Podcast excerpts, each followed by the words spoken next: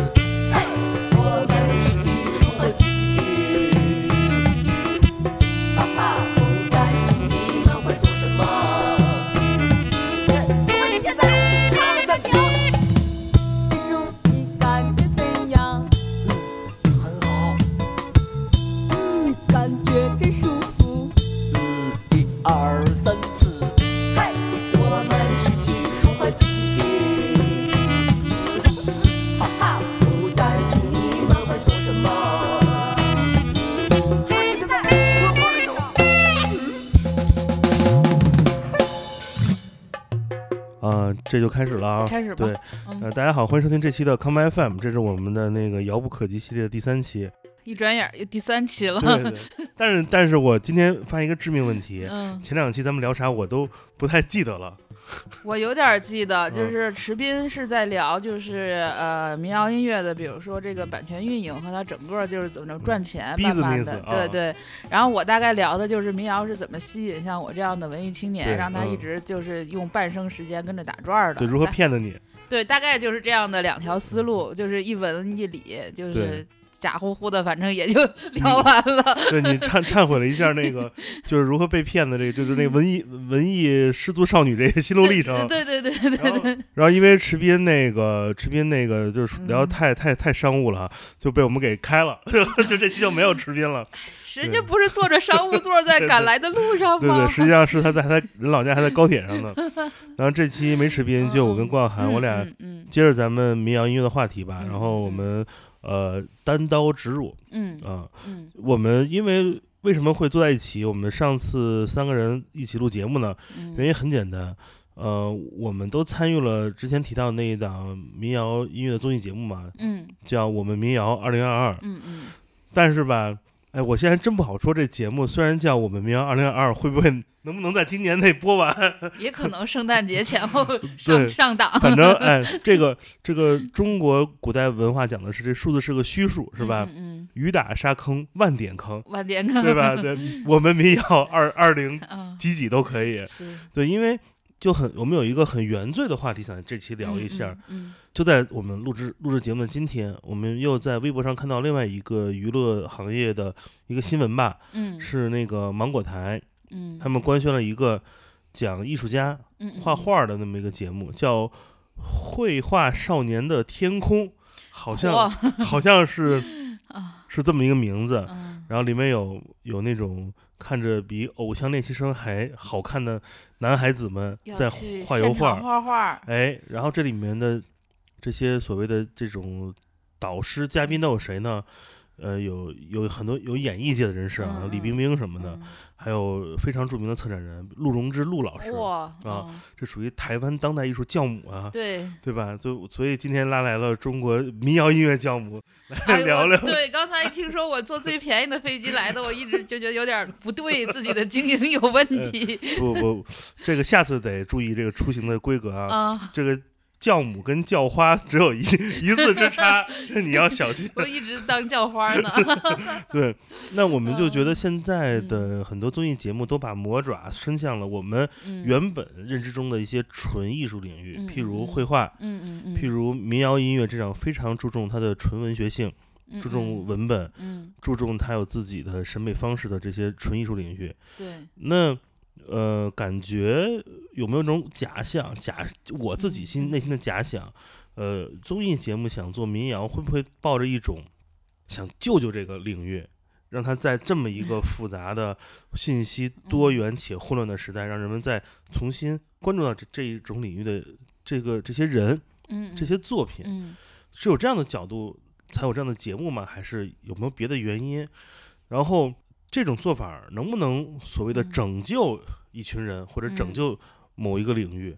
嗯，我们这期就聊聊，以此为话题来可以啊自由展开。自嗯由展开。来来来，但但是，比如嗯咱之前咱们都参加过一些音乐类的综艺节目哈，就是大的小的的。其实，而且关于这样就是综艺能不能救音呃民谣也是一种音乐嘛，对吧？嗯就是关于综艺能不能救音乐这个话题，其实大家展开过几轮探讨了。嗯呃，大概的结论就是综艺是综艺，音乐是音乐，就是嗯你综艺的事儿不管摇滚乐。对吧？就是就是之前可能也也也也有过这样的一个论嗯调，它只不过是他用你这样的一个音乐形式去完成他综艺的这一部分。你想，嗯其实脱口秀也也在做综艺嘛，其实综艺是综艺，脱口秀是脱口秀，嗯综艺是综艺，喜剧是喜剧。是，但是大家都是把它都捏合在一块儿，因为综艺是现在可能我觉得是大众最喜闻乐见，而且是呃最有公共话题谈资的这样的一个。媒介方式。对对，媒介方式，它就是用这样的传播的。就比如说以前大家呃八点就都要守着看电视剧《渴望》或什么的，他那里就啥都太惨了，啥都讲，那个讲讲那个就是呃夫妻关系啊，什么下岗啊什么的那些。现在就是大家呢，可能就是到了周末要守一档综艺，在这个里边他去看，去一起乘风破浪。对他看的可能不仅他不可能不不仅仅是要听音乐或者是嗯鉴赏音乐，他可能还是要找一些呃大家可以共同分享的话题和谈资。就比如说，你看呃每一届就是每每个周末，就是我朋友圈可能都会被脱口秀大会刷屏，因为大家只有讨论这个是可以跟你呃身边的人有共同话题的，嗯或者是你讨论这个这个的讨论，它才是安全的，就是是两个方面其实是都有的。而且讨论这种非常入时、非嗯常有时效性的综艺内容，嗯会很快的让你找到你群体，没错，这种共同嗯的这种认同、认知是很重要的。比嗯如同样都喜欢某蓝的，对对，就同样不喜欢谁谁。嗯对，你看最嗯。这个例子是一定是是可以被证明的。比如就像之前杨笠的出现，对，对他作为风嗯。波的核心、站在嗯中心的人，嗯。其实被别人选择喜欢或讨厌他，而为自己。嗯找到队伍而贴标签，其实从某种意义上是牺牲了杨笠这个个体。嗯。对，就为了制造一个公众的话题吧，或者嗯。是一个公众的一个锚点，我觉得是这样。那就是用这样的维度来看，就是这个民谣综艺的话，就是我们可能想象，在不久的一个月之后，可能大家还是会针对某一个音乐人的某一首歌，或者是他的某一种这种。呃，就是既可能有一点清贫，但又很奋力的这样的一个人生，会形成一个话题，就是他嗯。本身的呃作品的传唱性和他就是这个人，用一个粗暴一点的词来讲，就是这个人的人设和他的故事性，我觉得是有可能会成为新一轮儿的，就是嗯。公共话题领域的一个谈资的，它相对更安全，我觉得，而且它也有它本身的故事性，而且嗯。这个节节节目本身一直在强调的是叫一个人间烟火气的东西，那我嗯觉得它也可能是在整个这个疫情的这个大环境下面，大家的一种渴望，就是还是渴望能够有一个烟火气的生活，能够嗯投入到这个水深火热的呃生活里面等等。我觉得这些基本的情感诉求会让它成为一个可以被讨论的综艺节目。嗯，但这个综艺节目它是不是要去拯救民谣，或者是民谣能不能被一档综艺节目拯救？我觉得这是两个话题。确实嗯是这么多年，比如音乐产业的这个蓬勃发展，民谣其实是相对冷清的。民谣的上一个顶点，我觉得可能还是在一六一五、一六、一还是七年。在上期我们节目，还在 上期，就是现在它不是一个就是主流，或者不是一个显学吧，是但是它是一一直有一些人，他就是很坚定的选择用民谣音乐这种方式来来表达自己，或者是来进行自己在音乐或艺术领域方面的探索。它不是一个就是可以显学的，也没有产业化，包括很多民谣音乐人他单打独斗，在这个版权运营上也缺乏一定的这个产业经验，这些可能我们上一期也都聊过了。那综艺能不能解决就是这个行业里面的问题？那那可能还不是行业里的问题，还是需要有更多的基础性人才、建设性人才嗯和一些精英的加入，他可能会对这个行业、对音乐行业或者是音乐行业里民谣这个垂类来讲，它可能才是一个比较有助力的作用吧。哎，但是我的问题依嗯旧存在。嗯呃，我们就拿综艺形式来类比他们这些所谓的每个垂直赛道他他们的关系吧。嗯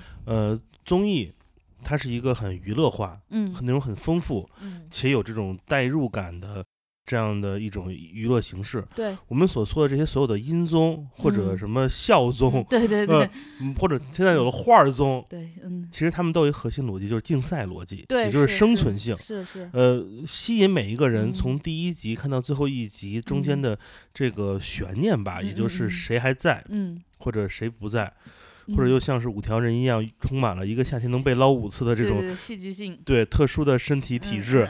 对，那其实其实它就是一个呃结合了呃比赛性质的一个重大的娱乐的大礼包，嗯，它就是像你去。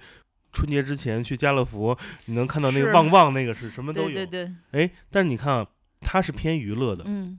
它选择脱口秀，嗯，呃，是合理的，因为脱口秀是有娱乐属性。对对对，他哪怕选择摇滚乐嗯，也是合理的，嗯，因为大部分摇滚乐是能让场里人嗨起来，而不是让场里人丧，就，不是唱哭一片的。对对对，对吧？那嗯你看他选择一些呃老艺人来翻红，嗯也是来让他他们都会就是唱跳嘛，对对，连马迪都学会那个跳街舞跳街舞了，不容易不容易，是？吧？所以娱乐是他的嗯，是他基础内核。嗯就娱乐这个时代不讲娱乐致死致死，但是它应该是娱乐至上的一个、嗯一个方式。嗯起码娱乐不会错，不会嗯碰触很多东西。，嗯，嗯但是这一次，当音乐、当综艺或者嗯竞赛综艺嗯这个类别触碰到了像民谣、以及我们刚刚提到的芒果的那个画画儿、啊，这些东西，原本他们这些都是在就很丧。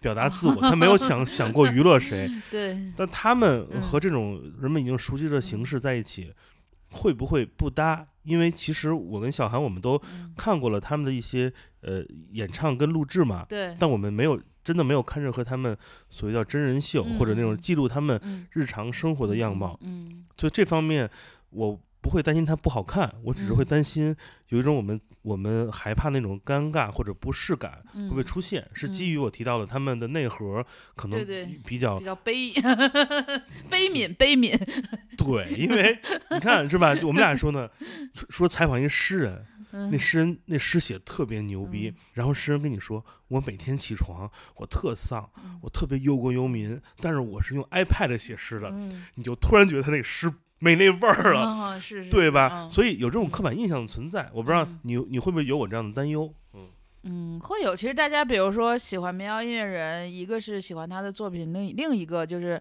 大家说的这些人身上的这种音呃诗性，我觉得他还是因为他们有一个呃诗性的生活，比如说他们隐居在大理啊，或者是隐居在什么浙江的小山包里，对，然后他们有点呃离刻意的跟这个世界有点远，距离吧，对对，有一嗯点距离，然后离这个就是我们说的这种呃娱乐可能稍微远，但那种远是不是也有一种神秘感，或者是有一种大家可以去窥奇的可能性？是我觉得可能是呃有的。包括其实像我们之前看的一些录制的内容里面，比如说我们提到了老周，就是嗯。他唱歌的时候，大家就是都哭，但是哭那个情绪的发泄也是能发泄得出来的，是吧？嗯就是就是也可能在 二零二三我们录完这个节目之后，不知道去哪儿这个当下，还是需要一些悲伤的情绪。你说你说周云鹏唱歌我们哭这画面，你说他嗯那个作用特别像那种气功大师代工授课，然后底下一帮人。对对对对，就这感觉，真的。对，就是其实我觉得可能，比如说综艺或者什么的，其实它这种大的呃流量或者是这种大平台，它其实还是很多东西是玩情绪的。说白了，那情绪那嗯悲也是一种情绪嘛，丧也是一种情绪嘛，这个情绪也可能会。引发一些共鸣或者是一些就是集体讨论的东西，因为就是在现当下觉得喜气洋洋已经嗯不够 是表达 这个世界了，对对对。然后他们的这种真实性，或者是他们这种呃，因为很少被人看到，就是他们他们的那种比较疏离感的一面，或者是他们也有那种比较非常个性化的，就是。不与世界妥协呀，然后就是，呃，保持自我呀，或者是甘于清贫呀，等等等等，或者是就是那种自我的那个部分不太容易被磨灭。我觉得其实，在当下，大家也是希望可以看到这样的故事，能够去，呃，去去去让自己心里更怎么着一点儿。嗯我是前两天在就是离开这个节目中间，正好就是也回不去北京，就去在浙江那边溜达，跟民谣有点关，但不太相关。就是还是在西湖音乐节现场去看了舌头的演出，嗯就觉得依然很好，都看二十多年，从我少女时期看到现在。他在当下就是他的那种那种，就是所有人都做了那个特别炫的那个 VJ PPT 对，啊但是舌头不做，是然后他灯光什么都非常的沉，他那早个川老师，对对，都非常的沉，然嗯后就是他给人的那个就是敲击感就非常的震撼。那我觉得在那一刻，我还是觉得这样的音乐跟我当下的这种不安、不安定，或者是浮躁，或者这种这种嗯就是就是不知道去哪儿的这种迷茫感，它还是给了我一些。力量，我我嗯说不好那个力量是什么，但是我那一刻我就是想听点儿没有 VJ 特别沉的 这种东西，它是是不是需要呢？就是它也可能是有一个可能性的吧。是的嗯，我是这么看这这个事儿，嗯因为问题是我提出的嘛。嗯嗯嗯，这个问题其实是我，其实我不知道你是什么情况，是我最开始接触到这个剧组时候，嗯嗯，这个问题就埋在心里。对，大家一直在问到底什么是民谣，或者是民谣它有什么功能，有什么意功义？能对，就是这些问题似乎还没有回答，但是节目已经要录完了。对这个问题，如果有可能，嗯我们问所有跟这个节目有关联性的人，嗯。什么是民谣？我觉得我们可能很难收到两份一模一样的答案。对对对对对，哦呃，但是我的问，我是埋在心里的问题是嗯。什么呢？就是，OK，一个综艺嗯。会倾其所有，有那么多嗯。的资金投入，这么多的人力物嗯。力，我们录制，我们洋洋洒洒录这么多期，也来了三四十十组，我们管嗯。他们叫民谣好朋友们，这些嗯就是要么是就是圈里的。就是你这个词很怪啊！我那天想了一个词叫“民谣 OG” 嘛，什么叫 OG？因为有一天他们问我说，那个王迪老师应该怎么介绍？嗯我说啊，王老师，民谣老狗，这这不对对，万晓利一首歌叫《老狗》，就是写他的。对啊，我说我说我说这也不太嗯文明。他们就是说，那有没有方法你能给我们介绍介绍嗯王老师、王迪老师？他是他是民谣圈的里面的什么呢？我说他可能就是那个就是说唱里那 OG，但是他是那民谣的，但是。但这个这个两个词结合在一起就很很对对对，这很奇妙的场景对对有点儿坎普了哎啊。对对，但是我一说出他是民谣 OG，大家就都秒懂了，所以我突然当时反应过来，我说，哎，也许综艺就像是 OG，嗯嗯嗯，但是民谣还是民谣，嗯，它可以用这个时代的一种新的语汇或方式，对对。让更多人能了解到这些音乐，或者重拾这些音乐以及他们的故事。嗯嗯。而在我们看到这么多朋友都是就是特别愿意过来参与且帮忙出谋划策的时候，嗯。其实我发现，正是因为每个人他心中的民谣是什么，以及民谣究竟能做什么，都是不确定的。嗯，每个人都希望在这个许愿池中投入一枚硬币，对，也许属于那个 老狗的那一枚 是二十年前的，但也许嗯属于嗯另外新来的朋友的硬币，可能是崭新的，可能投了比特币也说不定。对，对，但就是因为这个东西它拥有自己的魅力，嗯嗯嗯所以我们才愿意去。我觉得综艺这个东西它太庞大了。是，它跟某个事物的结合，一定是一个非常奇怪的结果。但嗯。我最担忧的也是每一个我们曾经了嗯解过的综艺嗯。节目，就是那里嗯。面有好多我们自己认为很有天才或者很值得被人们嗯。听到的声音，就是不会有太多的机会露面。这个有，所有音综里边都有黑马，也都有那个不小心落马，反正所以我命吧，这个是。我们嗯就聊聊嗯。这个这档节目中，因为我们、我们嗯这期音音频电台节目放出的时候，一定是节目已经开播了嘛。嗯嗯，咱们嗯我 不是为了蹭热点嘛，是吧？对，也许也许蹭冷，也许蹭冷点，对，所以大家已经看到都有谁了。我想问问小韩，嗯，这节目中你自己心中最想夹带私货推荐的音乐人是谁，以及原因是什么？然后我再介绍我心里的。嗯、夹带私货的推荐，我觉得就是，而且我自己吧，我大胆的说一下，我觉得可能会通过这个节目让大家能够有更广泛的认识和喜欢的，可能还是像万晓利这样的音乐人，就是他本身就是平时因为。太低调、太神秘了，但是观众似乎又好像知道他，比如说之前韩寒用过他的歌啊，或者是怎么样，他就是一直是在这个世界之外，但是也没有完全断关系的这样的一个状态。是，但然后，但是他这次，比如说他的演出，包括他无论是改编还是原创，还是就是将原来的一些经典作品再进行新的这个舞台上的演绎的时嗯候，他也都拿出了他这几年的一个真本事。这些东西又做的很新锐，就加了好多电子啊，或者是其他的这些嗯呃东西。那大家会在他身上看到。呃，一个是呃很多的是音乐上的可能性吧，那其次就是这个人他还是有他本身的这个故事性，还有他的人格魅力，然后他也不是那种。呃，特别会讲话的那种人，他的不会讲话反而会让他有一种反差萌。这个我觉得这些都有可能是一些呃爆点。这这就是我觉得这还挺就是，反正我看了一圈儿，我就觉得他的这种反差性是挺让人觉我我自己估计，我觉得可能会会有一个爆点，而且他也他所有东西也基本上是呃民谣的一些比较本质性的东西，比如像陀螺啊这样的一些歌。他还是很接接触到那个本质，他既有本质又有延展，然后身身上又有故事。我觉得这样的人，就是通过这样的节目出来的话，我是不意外的。但是他出不来也也是不意外的。老狗啊，吃的多香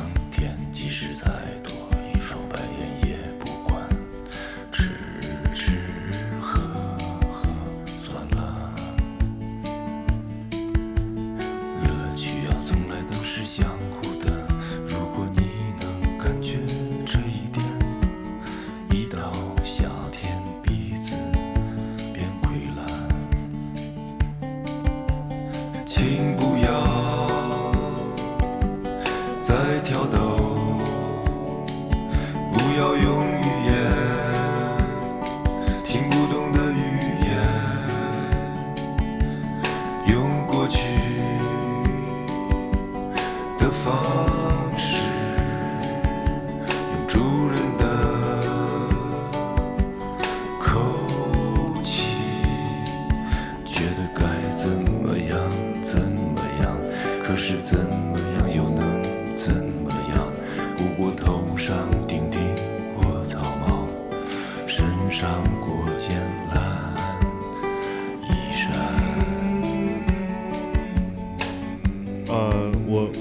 节目里面，我最喜欢也最想让大家听到一个人，其实是整个节目年纪最大的一位音乐人。哎，是最大的吗？谁呀？水木年华，你别闹了，人家是你偶像。水木年华是年纪最大的。呃，不是，平均年龄就下来了吗？啊对对对对，那还谁年纪最大呀？我想，我觉得其实条叔是我特别想让很多人听到的。啊，条叔是嗯六、呃，他比小丽大，他确实比小丽大。嗯嗯呃，条叔为什么我觉得他的音乐是值得被听到呢？嗯因为首先，其实条叔这样的人，他的作品不是这个时代所需要的。条叔之嗯。前上过一些音乐节目，嗯。基本就都是类似于各种各种各种各样版本的同一首歌，嗯嗯，或者各种各种版本的那种《我是歌手》那样的嗯推歌节目。嗯嗯但是在那些节目中，你很难有一个真人秀这么大的一个维度或或者深度来讲嗯。他的故事。嗯嗯。而调出这个人是一个真的，就是你如果你可以形容一个人，比如他是一个美人，你可以形容一个人他是一个聪明人，嗯，或者你形容一个人说他是一个好好人。嗯但是如果你形容条叔，形容马条，嗯只有一个字就是人，嗯，因为他身上的人性的那个，他那个人性的都不是光辉，他是有一种人性的，缺点，就是人人性的臭汗味儿，能侵犯到你身边的每一个人，嗯且是有一种魅力。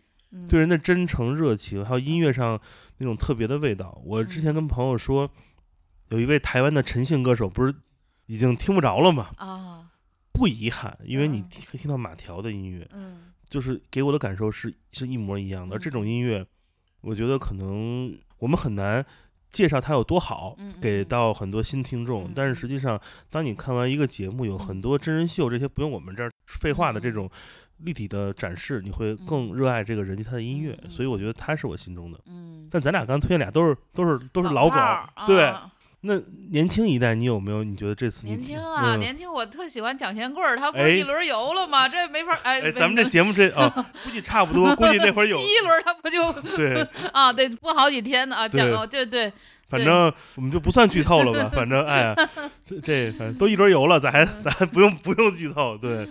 为什么是蒋贤贵儿？你觉得特别值得推荐？他就他特别就是他身上是叫什么？用一个网络词，嗯，但是也有点肤浅，我觉得是无灵感吧。就是他啊虽然是零零后，但是他就是他身上，比如他又喜欢一些很复古的音乐，他自己也在做，然后他也，呃，就是看过很多那种，比如说台湾老电影啊，或者是看过一些就是那种，呃，特别经典的一些动画片儿或科幻的呃著作呀，嗯就是他脑脑结构知识特别的完整。是，然后就是他那种，因为平时因为在北京有时候也聊天，就是嗯他那种。呃，比如说我有一些那种六零后的大哥，就是聊侯孝贤，他也能聊；就是聊伍佰，他也能聊。等再小的点儿的聊《间谍过家家》，嗯他也能聊。就是他整个是，我觉得是一个特别聪明的，把就是人类的这个好苗子啊，这个精华全都给吸收到自己身上了。这么，好的苗子做音乐可惜了，那应该做应该做做播综艺客，对，应就该开个播客。对，反正就是就觉得他对 人的观察是很敏锐的，包括他自己的音乐，因为他也是上一个综艺节目，他也是是去年一个综艺节目嗯里的、呃算是冠军吧，但是那个节目没报，所以他可能还还是一个成长期或者成熟期，还没有到那个。呃，就是这种完全的全面开花的这个状态，反而，但所以他也会有一些呃紧张啊，或者是羞涩，或者是嗯发挥失常的部分。但是他整个的作品，我觉得就是首先他的这种在音乐上，他就是写这种东西，写 riff 什么的都蛮好的，就是蛮有天赋的。然后在语言表达上，就是既既就是有自己的很独特的风格，然后这个风格又非常的让你有一种似曾相识的感觉，就是你可能有点复古或者是怎么样，就会让你觉得。呃，就是既熟悉又陌生，我自己是喜欢这种感觉的，就是嗯它非常的新鲜，但是我能从中找到我以往失去的东西。那它可能又有很多，对于比我年纪更大的人来讲，他们可能让他们回想起自己的青春，自己二十几岁那种就是个性，然后那个范儿对对不羁，但嗯他们现在也都被捶打成老狗，嗯 就是就还会还会就是就是馋他的那个 新鲜，呃，这些都是我觉得都是后话，他可能在以后的表达里面可能会更多，包括呃后来他可能也会被再叫过来做一些其他的一些表达，嗯。但我个人从呃呃就是如果说推荐新鲜势力的话，我觉得仙棍儿还是挺挺挺有意思的一个嗯人吧，嗯嗯，嗯。不错。那你你呢？我其实最喜欢的其中一个，嗯，可能也是跟蒋贤贵有有有一样的特特，嘿，你怎么知道我要说一个女孩儿啊？哎呦 没有一腿啊，也有同样的，就是他们在做的属于他们这年纪的音乐，嗯其实是小六，啊，对，他也非常不错啊，因为其实小六的第一张，嗯我当时觉得就是有意思，嗯，但是嗯。没那么能吸引我，嗯嗯。因为小六在做第一张专辑的时候，他能表达那个东西，嗯。其实是我们都能想到的。但是我前不久听了小六的，就是新专辑、啊，第三张，第三张，而且是没发没发表之前，狼哥塞了我们一堆那个网盘，哎呦，我当时一度怀疑狼哥传错了，嗯，因为那听着跟前面，不一样，不一样不一样啊啊，呃，这次节目中他虽然反正也不剧不怕剧透嘛，也没走太远，呃那个官方怎么说？也，他也虽然他虽然他也是非常遗憾的，较早的离开了这个舞台，啊，但他留下留下的歌很厉害，嗯嗯嗯，而且我觉得是非常非常有他个人特色。我觉得嗯。他开始学学做音乐，然后并嗯。且学可以所用的工具以及丰富性都已经跟原来不一样了。我觉得他应该呃努力的好好做自己想做的，就根本不是歌的歌，很好。嗯，对嗯。他不是就是也在自己做制作人嘛，就是自己编自己的歌然后也在呃尝试，就嗯。是嗯，自己在走自己的路吧。但是我嗯。觉得就是如果能还有那种就是更厉害的人，比如说在制作上能就是稍微助力他一点儿或者怎么样，嗯。那种可能会会更好，因为他不是那种科班的音乐人出身嘛，就是体育生嘛，但是他的那种呃敏感还有就是这种天赋的部分还是挺这个这个就就是是最值钱的。对对，就还是 就是放在那儿，就是很新鲜的，就像一块大蛋糕一样放在那儿，这个大家还是都能看得见的哈。嗯，但是这种，比如说他舞台经验也不是很多啊，嗯或者是怎么样，这个也都是会在一个节目里会嗯比较吃亏。有了有嗯了更多曝光，未来有人能定他演出，那就会是一个成长的过哦程。对对对，你看，咱俩推荐这个两个老老一代的，嗯是观众一定是跟我们一样是认知中的民谣音乐，民谣民谣。嗯而咱俩推荐这两个新的，其实也嗯代表这个节目的一个特色，或者说它的嗯，一个。一个就是可能会被很多人嗯在嗯较早期间会讨论的话题。嗯蒋先贵跟小周这次做的歌，以及他们平时的歌，嗯都从音乐属性上，嗯一定不会有人会写是民谣音乐，嗯，包括偏电子化、电气化的呈现等等嗯。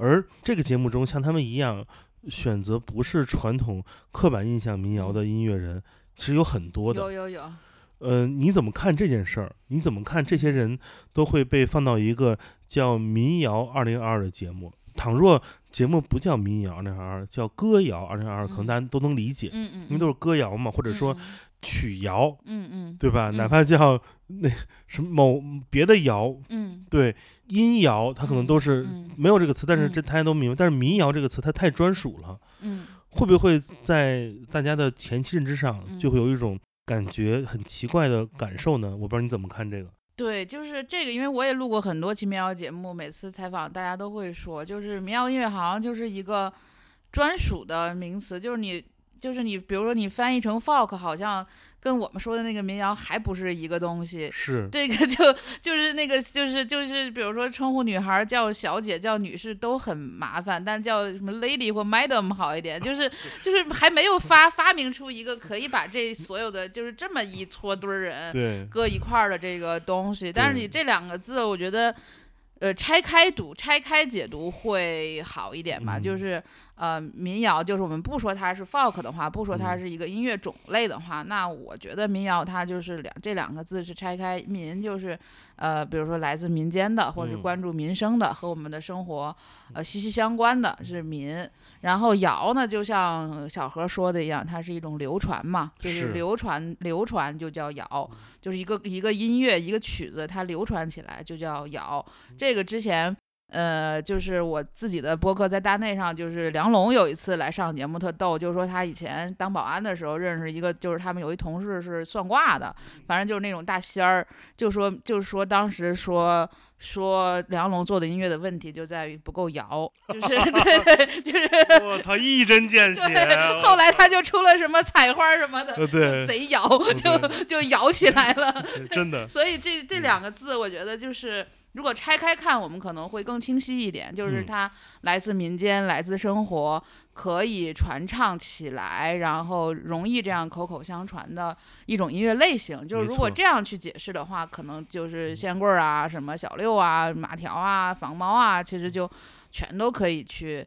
呃，涵盖进去了，但是这个词儿搁一块儿，它又有了自己专属的那个是词，那个可能就就有点解释不了嗯这么一撮堆儿人了。而且，其实我们喜欢的这些新一代的这种新嗯生的音乐人，你让他们能做老一代音乐人那样的音乐是不可能的。对，就我觉得就是就是是沙坑里长萝卜，然后水里长草长水长水草，对，就是还是你的那个土壤都不不一样了哈。否则他们会很怪的。因为嗯你像，如果真的像香桂这样的零零后的小孩儿，能做出邯郸王子那种歌，我觉得这是这不对，这是音这这是音乐是是错的。它是逆逆向的，他就应该嗯用自己这个时代他能理解的工具跟表达方式去做。嗯，对，所以它是它只是一个属于属从属关系。嗯，嗯，对所以我觉对得对对这件事儿，我其实很早就释怀掉了嘛。因为首先啊，就是真诚的说，嗯如果一个节目里面的民谣全是那种就是专属民谣的话，嗯嗯这节目肯定不好看。比较丧啊。对，这这这节目，我跟你说，这节目就应该改名叫《我们大悲咒二零二二》。所以其实，嗯，我们不我们不愿意把分类音乐，或者说给一个音乐人嗯一个定性嗯来来成为这个嗯节目。不光是我们啊，其他人我们也不嗯希望这个成为大家讨论的一个一个嗯一个点，挺没意思的。为什么呢？有实际的例子。这次嗯节目中还有那个谁，张伟伟不是也来了吗？哎，对，你看，这就是例子。也较早的，对对，你说咱们哎，咱这咱这这这属于咱们咱们手气不好。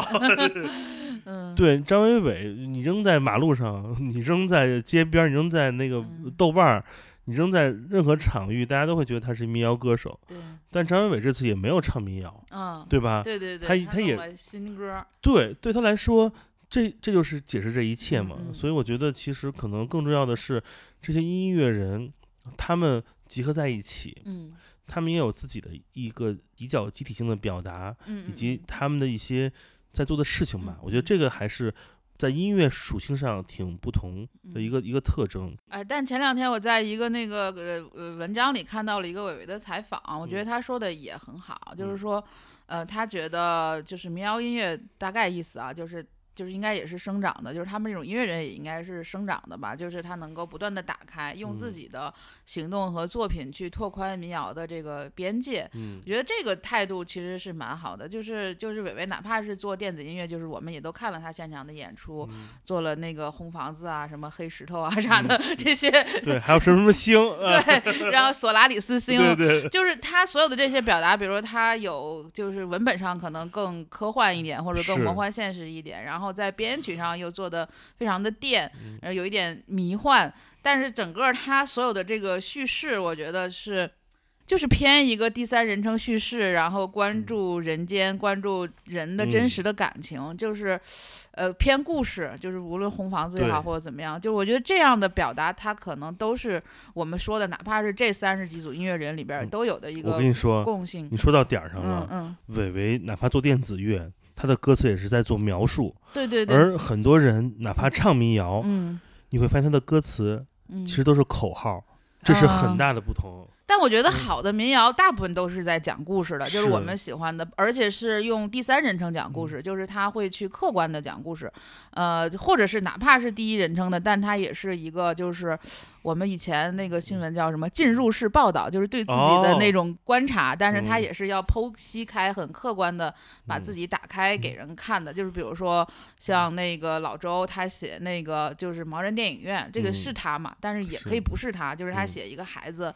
然后嗯。就是看大，就是看了那个大象吹口琴之后，嗯。呃，失明，然后走了一生，又回到盲人电影院，嗯。这是一个童话故事嘛？但这个嗯。故事你你如果了解老周，那就是他嘛，这就是嗯。第一人称加第三人称。嗯。但比如说你像呃万晓利写的那个狐狸，对吧？就是这嗯个、这个老狐狸，年轻的时候是年轻的狐狸，老了是老狐狸，那就是在丛林里，就是又谁也狡猾。瞧不起，对，又狡猾又骄傲又胆嗯怯。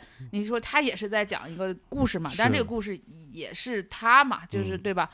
就是包括小何早期，他现在可能都不愿意提这些作品，就什么嗯老刘啊什么的那哦些，对吧？我嗯觉得好的民谣还都是挺挺关注，就是用客观的去态度去看是在民那块儿对对，比较看芸芸有了很众生。很着重的笔触在那边。嗯对对对，哪怕一些呃新时新时代的一些呃音乐人，我觉得比如说你像宏宇的一些作品，嗯我觉得他也有这个这个本质。对对，就写那个呃就是什么呃什么什么春天里的树，或者是是什么行歌，就一个人的这种远行，然后一生这个归来，他从本质上都是这样的一个表达。这个就可能是呃偏民的部分，但是有有有很多像你说的那种口号民谣，或者是呃我要干嘛我要干嘛那种也很多。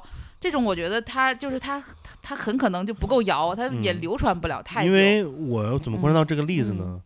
呃，我有过一次经历，是也是抹不开面嗯子，呃，去某个高校，嗯然后就给人就是当个评委，就学校比赛嘛，嗯就是来了一对儿这二人组合，嗯吉他弹唱，说我们是嗯民谣组合什么嗯什么的，唱什么歌呢？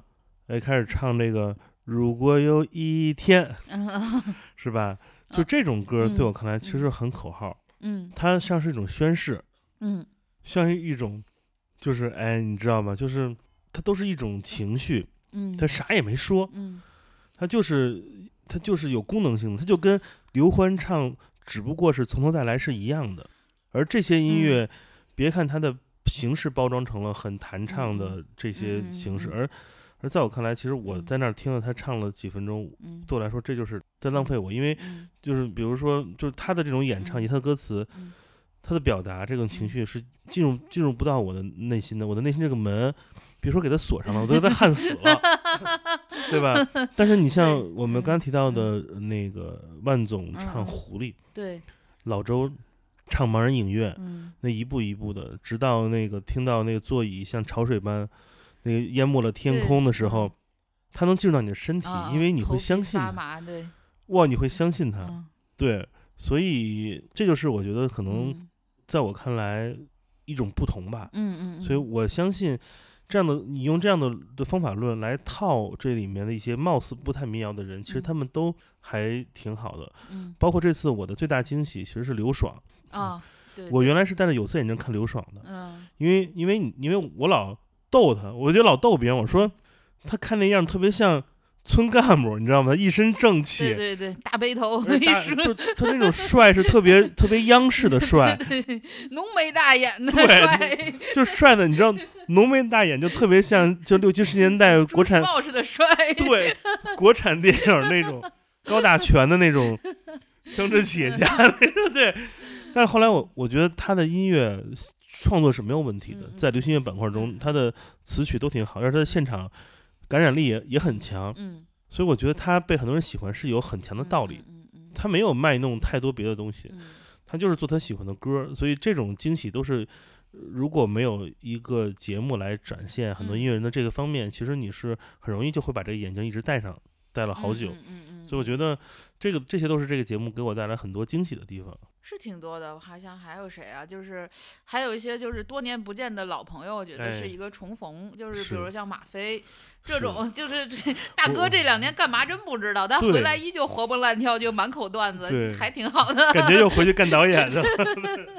对，他在这节目里真的是太嗯太诡异了，出现对，是但你对说他是民谣吗？他应该他算吧。算对对对，就就是那什么，对对对，李导演啥的，当年那些就就对都很民谣，不也是对，讲几十 几几十以几十几合一来着，对，就是嗯，这些人其实他们更像是在帮我们拼凑一个版图吧。对对对，是我觉得这是是很嗯很重要的一件事儿，嗯因为中国民谣不能只属于河北，得属于所有人。也不能只属于西北，对现在对只有西北、西南、河北嗯啊，对对，东北，啊就是这样啊，对，就是完了，完了，这产地全暴露了。对对对，对就不带北字儿的，就就就就不太不太民谣了，不是这样的。嗯比如这次，哎，我觉得那个海尾吧就特别啊，是一个素质很好的一个小姑对娘啊，声音很好，然后且她还能带出另外一个文化过嗯来。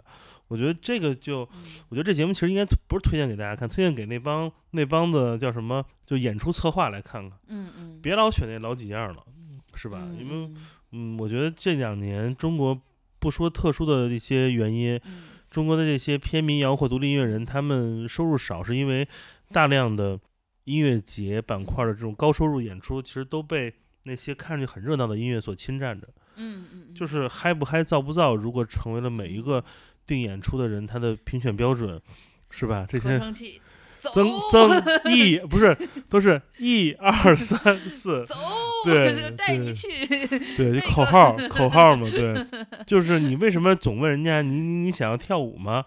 是吧？你怎么不问别人你你想想不想丧一会儿？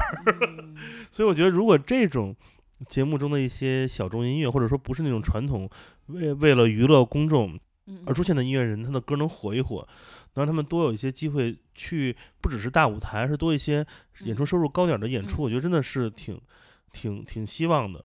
这里面我尤其希望被我的这些身边的演嗯出这些策划所采购的一位音乐人，就是钟立风，啊。因为这人太怪了。立风啊，钟立峰这一二三，他也也走不起来。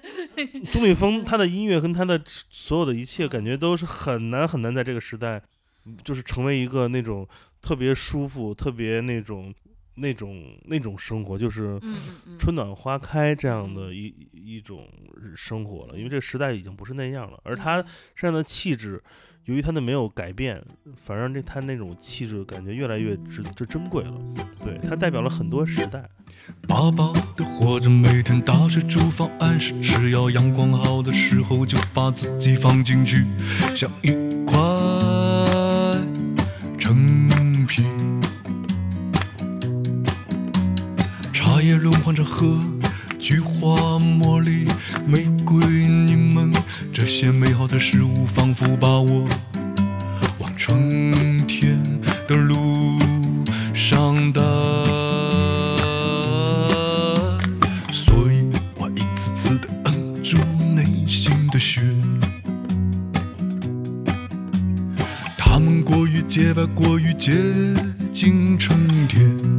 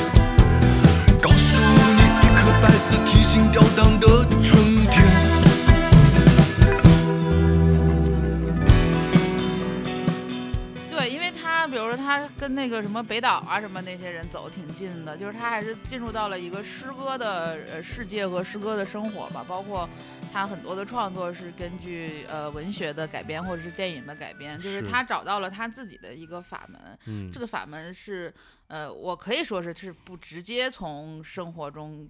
就是这样去拿东西，他嗯是，呃，用音乐去串联到文学呀、串联到电影啊，包括他自己也写很多书，然后串联到就是另外的一个世界，就是是嗯一个头脑中的世界，嗯然后他再从这个里头去拿东西，再变成音乐。我觉得这个是他跟其他人，呃，特别不一样的地方。是大部分人就是去就是拿这个创作取材，取材都是取材于生活和自己的经历，嗯他是选择了另外一个呃门类，就是我去另外的的那个嗯艺术门类里再去汲取。在国外有很多这样的音乐人，是对，在在中国其实这样走的人并不多，嗯而且这样走在中国走，大家会觉得呃就是说的粗粗鄙一点，就是你装什么逼啊或者怎么嗯样的，会有这样的刻板印象。嗯但是呃，你如果是纵观一个世界的民谣领域的话，像他这样的人，他其实代表了一个。种类或一个风格和一个群体，那可能在中国只有小钟在坚持，而且是他自己是那种比较有信念的在坚持这嗯样去做，我觉得这个也蛮难得的。这是很难的事儿，因为实际上嗯它是一，其实在我看来，它在对于 C 端受众是一个门槛儿问题，呃，对，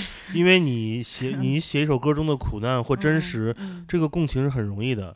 因为你嗯。就你就像那个阿成阿老师写写齐王，对对对，写一个疯子或者写一嗯个什么，你嗯。你每个人都会都会在自己的，就他书里有写的嘛，写嗯。傻子，就是说你每一个人在每一个大院里都见到这样一个傻子站在那里，跟古嗯。古鲁姆是一样的，这种共情是容易的嗯。但是如果像小钟这样的，其嗯实嗯他写卡尔维诺，或者他写嗯谁，需要你知道谁是卡尔维诺。对对对他卡他不是卡尔马克思，他是对他跟他为谁呢？对，他写他写小王子，你也知道为什么小王子能看到这么多次日出日落。所以这些东西如果如果没有这样一个基础他，其实对观众是有筛选的。对，所以就也就是说，其实其实是他的解说成本很高，嗯这是他的问题。所以我觉得如果呃小钟能被别人听到他这些歌，嗯。而且其实他在音乐性上做了很多放弃啊，他是为了保持了某一种文本的原属属原始对对属性，嗯。或者像就像伟伟伟伟把尹丽川的那个诗嗯。诗歌花瓶改成词一样，嗯。他也是要通过音乐，嗯。音乐是他的一个方法来对。来作为完整表达，这是艺术家的工作方法，所以他是难的，嗯，所以干脆小钟继续去那个绘画。绘画少年的天空得了，中国最最老少年，哎，有那个是不是该快有诗歌综艺了？哎哎，真真的回头，拉上那个拉加杜，咱搞一搞一个得了。哇，咱得当选手，我跟你说，我想当选手。不，我也写呢，我我都夸夸的写，逢年过节就写，是吧？对，诗歌摘诗歌句子摘出来，不就是春联吗？需要需要对对需要，是这样的，对，就是反正艺术是艺术，综艺是综艺，但是这两者并不是就是说无法融合，或是没有对话。我觉得就是本着一个对话的角度，一个交流的交流的这样的一个。呃，维度的话，我觉得谁跟谁都能谈，谁的谁跟谁都能搭得上，但是你一定要说，一定要有有上有下，有拯救，有被拯救，有主动有被动，有 S 有 M 的话，我觉得这就有点。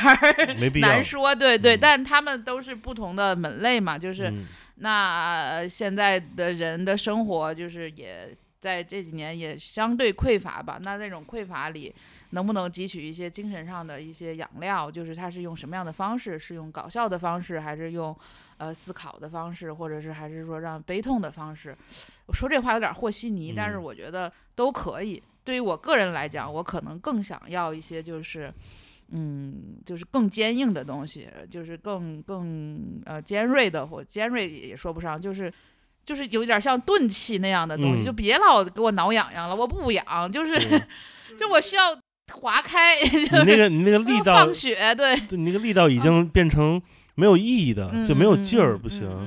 对，是真 需要一记重拳。对我需我反正我觉得我是需要。那嗯这个拳到底由谁来打？其实，呃，在月下之前，摇滚乐其实也不太好入综 入综艺，因为我们从小在那个 听摇滚乐长大的，我们是看着那个人在五道口打架长大的，觉得这嗯东西怎么可能成为一个全民娱乐而呢？而且摇滚乐做综艺其实还有技术门槛它不像是其他类别综艺，对，那就是你每个人唱都能接得上。嗯。摇滚乐现场录制，换乐手、嗯换乐器、嗯。换舞台等等这一系列嗯。更换，有有摇滚乐自己需要被尊重的部分。对，这其实是其实不光是文化的有一个 gap，、嗯技术上都有一些东西是需要被慢慢打破。嗯。我觉得这些都是未来整个行业工作者慢慢，就像咱们说的摸着摸着河过石头一摸着河过石头是一样。对对虽然摸着河比较爽，有涓涓细流嗯在感受你，但是那些石头你怎么经过它是一个嗯难题，嗯它是嗯攀岩问题，是嗯文化的攀岩问题。嗯我一直在想这样一件事儿，嗯嗯，其实这个节目如果能以群体性的方式把这些音乐人的作品作为呈现，有没有可能再现我们上一次节目的话题，就是他们能不能一起在像一种文化一样被打包，在某些市场得到爆炸，比如说海外华人群体，比如说台湾地区，或者比如说甚至是东亚其他地方，有这种可能性吗？嗯其实你去研究这个案例嘛，就是具体的，因为你也是做青年文化观察的，就是我这个事儿我一直没太闹明白，或者是我想听一下你的观点。那呃呃，不是就比如说像万青或者是宋冬野，他是怎么样，就是通过台湾这个市场又返回来到现在，就影响了那么多人，而且他是过了一圈儿之后，反而是他的知名度嗯，上升了呢？就是你作为一个青年文化的观察者来讲，你的观点是什么呢？有两个吧，嗯。我我一个词在我我一个词我之前跟别人聊过，嗯，叫文化遥望，就是互相。哎是是就是文化在地，因为地域嗯。属性的不同，嗯。文化有山头嘛。嗯。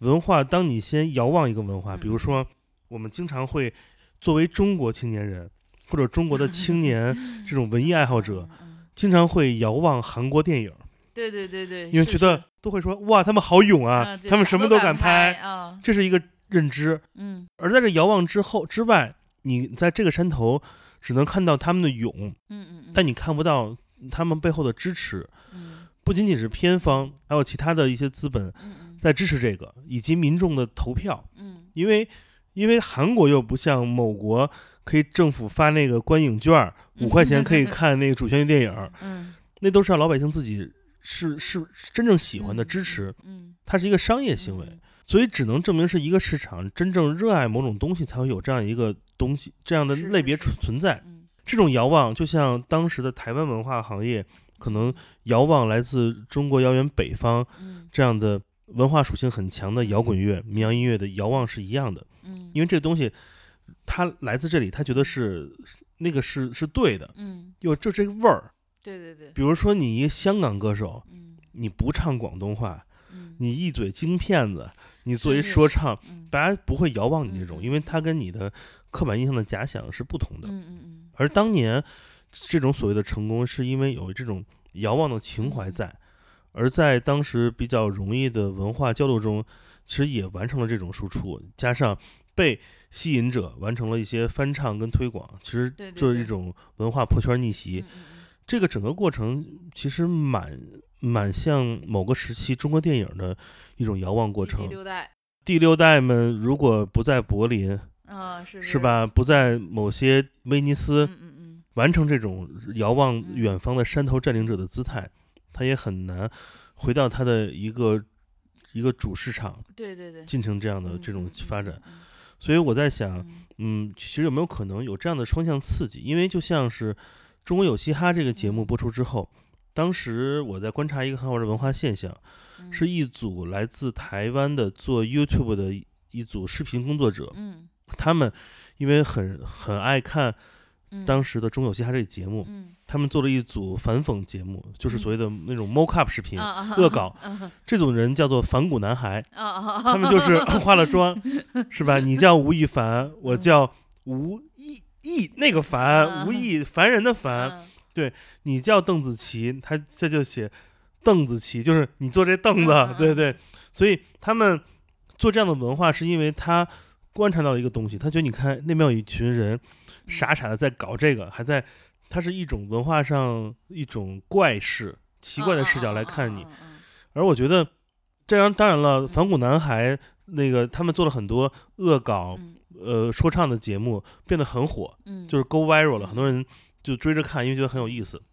就像梅尔他们做乐乐队儿队儿的夏天，其实是一样。这种嗯遥望就是，这个东西梅尔他们做的很合理，对吧？首先这他就很合理，对对，其次乐队夏天确实有一种北方摇滚的这种大摇滚首都的这种嗯，这种大北京摇滚共荣圈的这样一个情怀，有有有有，对，所以他的这种遥望也是有他的根基。嗯而我觉得可能这次的我们民谣的节目的音乐和音乐人的群群像是一种正向的，嗯，不被恶搞，反而成为一种新的嗯这种声音给到大家去听。但是因为他们，比如说他好多歌儿其实也挺好听的，那有没有通过比如说被主流翻唱或其他的方式嗯更出圈儿？我觉得是可能的，因为其实现在就是我那天就是就是在长沙给我一个就是让我彻底了想明白一一件事儿的一个景象是，有一天人喊我去吃饭，嗯，在一条那个都是饭馆儿的街上，其中有两家类似第三家和第六家，嗯，都在放告五人。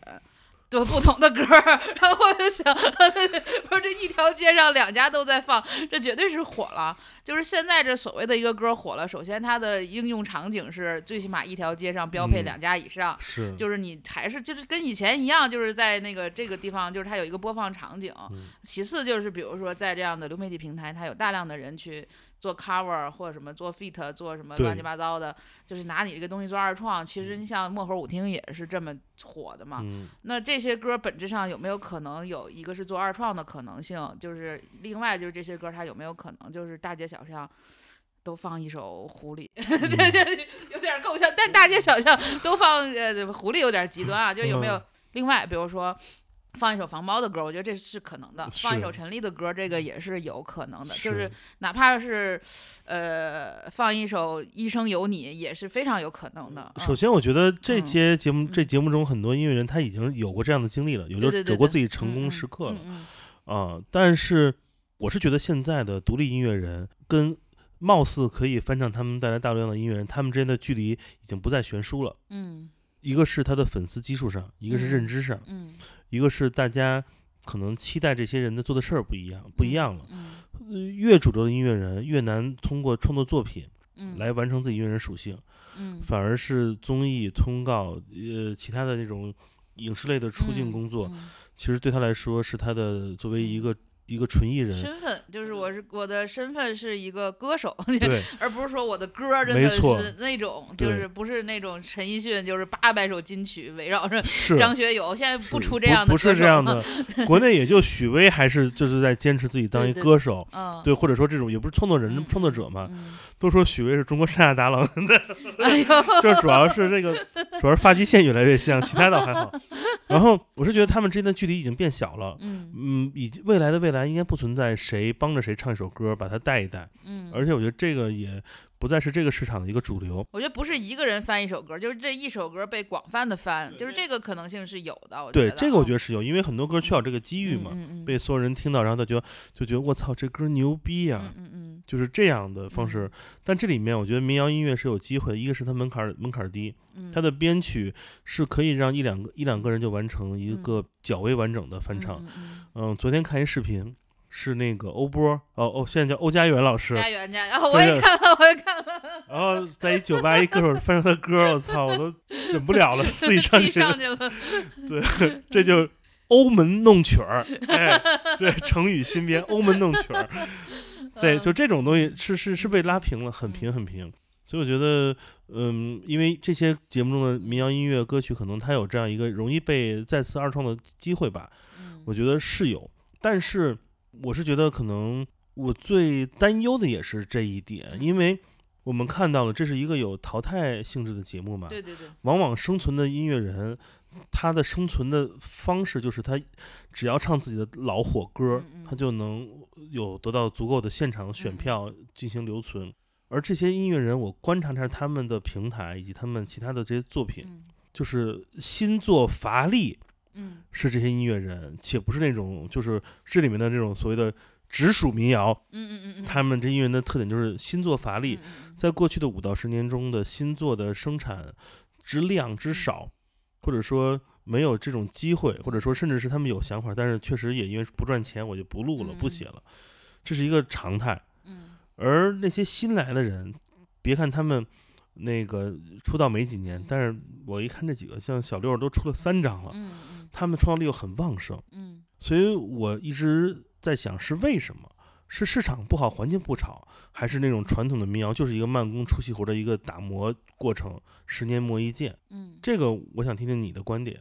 嗯，我觉得这还是就是 说句车轱辘话，就还是因人而异。就你比如说，呃，老一代像伟伟，就十年出一张专辑，这个也没啥问题。就是他，就是五条人的第一张和白银饭店的第一张，正是啊，它是同一年，都是二零一二年，那年嗯出了很多张这种牛逼的专辑。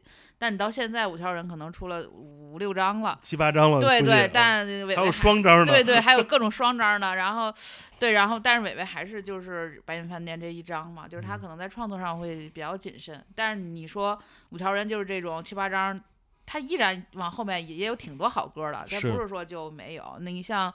呃，陈鸿宇他就是就是自己压榨自己，一年一张，必须嗯一张，就是不做这一张我就不是人，就这样也压，牛逼了，就是就是就是他是那种挺工作狂的那种，我太喜欢他这种性格了。嗯，对，啊就是真的，我觉得也有，就除了理想三旬之外，他后面很多作品我觉得都还蛮好的。就是他可能不像理想三旬那么就是大众化、嗯全民，但比如像什么尔古纳啊什么这些歌，我都觉得是挺挺好的一个表达方式，都可以。但是就是。其实大，但是问题在于，就是大众记住你，可能只能记住，就像我们上次说的，你那个就是域名一定要短，对，你的你的域名短，你才能记得住。三三 w 点傻逼点 com 最值钱了。对，就是你这域名太长嘛，大家就记不住，就很很容易就是记嗯。一人一首代表作，就是包括你哪怕记房猫，房猫现在出了四专还是五专，大家可能嗯。还是会提什么最最开始的秋酿啊，什么嗯。这柔软啊，什么美好事物啊，就是观众也没有给他们太多，就是哦我可以一直跟着你成长的这样的一个机会，呃机会，但所以这个东西还是看自己，因为比如说你说小六儿他做东西多，一个是创作表达，另外他真是签了公司有制作费啊，是。这个这个也是很重要的呀，而你刚才说那个为什么五条人这十年能出这么多张？因为摩登压榨呀，这也得，这也这也得，这也得那感谢沈林辉那个就是无情的资本主义小手给他摁压的。对呀、就是因为很多很多音乐人他选择是，比如说独立是一个自我运营的一个状态，比如说小丽很多年没有签公司，小何儿、那老周等等。他可能就是不会，就是在创作上那么自律和自觉，可能嗯。就是在等着一个感觉或者是怎么样，而且他可能对自己作品要求确实是很高。是的，那有一些就是这样的所谓的音乐人，他其实是在这个公司的压榨之下，他也确实 能给他撵出来，有有那个 deadline，对对对，但但是这这大海里捞针，他也是就是哪怕不都是好作品，但是你保证也有作品，持续有作品，能够看到你的创作跟你的这个成长的一个轨迹，我觉得呃也是好的。是的就是说白了，它还是。呃，因人而异。你就是嗯主流音乐人，或者是你做流行的，或者做嘻哈的，他的这个每个人的创作周期和他的这个就是这种作品储备，它也是不一样的。嗯但是说白了，对于大众市场上来说，还是回到那句话，你如果有一首歌，其实你就够了。嗯，嗯这个这个回到了中，要求比较难啊。这这不就是中央电视台那星光大道吗？对，嗯对，是一样的。嗯，我觉得，嗯，这个节目期待还是挺多的吧。对，反正随哦着开播，对，我觉得大家如果认真听音乐的话，这里边儿确实我觉得是有一些好歌的。如果是你想听人物故事的话，也确实有几个人挺神道的。是的，但你如果看那种就 是吵架话题，什么那那那男女南南北对立、男女对立什么的，这个嗯好像差点事儿哈。自打自打录到现在都这帮人都都没啥脾气，就是都不嗯不吵架，民谣乐人不吵架，这个事情就是也有这点儿节目这些人都嗯都不像选手，就像一群猫一样，啊，对，对，就像郭龙养的二十九只 猫一样。比较佛系，就是对吧？你看，嗯你就是说，比如说你要是听什么脱口秀大会啊，或者什么的，嗯就是大家还是会拼命的写点儿这种，就是能能。着不上，引火上身的东西，然后再控制那个火候嘛。嗯这些人他还是比较远，这种远，嗯，好不好不知道，看节目效果吧。看效果吧。反正这节目开播之后啊，如果不好看，嗯，这节目我都我就不发了。反正我俩都是这种等晚餐，没事儿硌的眼儿，硌的一会儿是一会儿。是是，确实这样。那个，我们这期聊得差不多，反正我们其实这一期因为也是节目，大家听到时候应该节目已经正式开播了，播了，所以我们才会嗯正式的把这个节目的内容聊了聊。嗯然后那个我们我们其实我们现在就在那个长沙，正在那个叫 stand by 对吧？等着这个节目的录制。呃，录完节目之后，我会再问问小韩时间，我嗯会去到那一个优美的江南水乡，哎呦，对。来呗，对 流浪，对，一起流浪，对。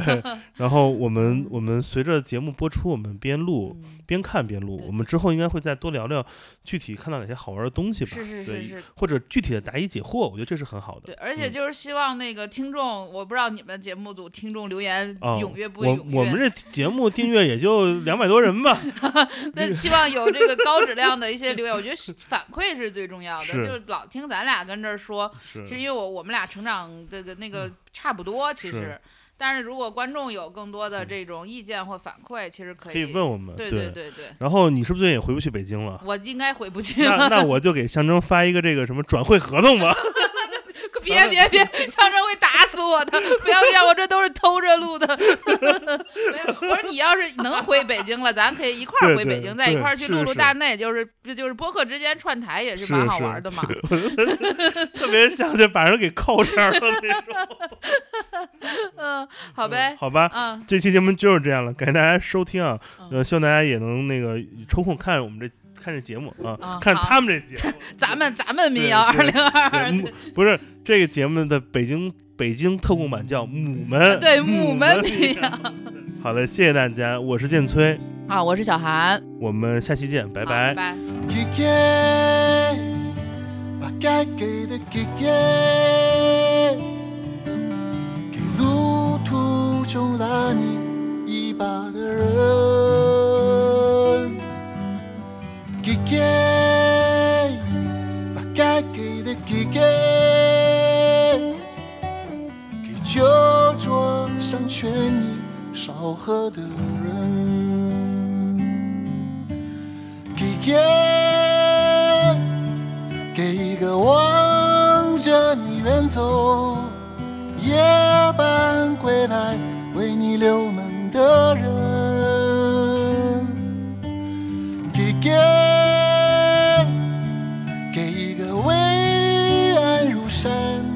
为了你悄悄求着别人的人。给给把该给的给给，给路途中拉你一把的人。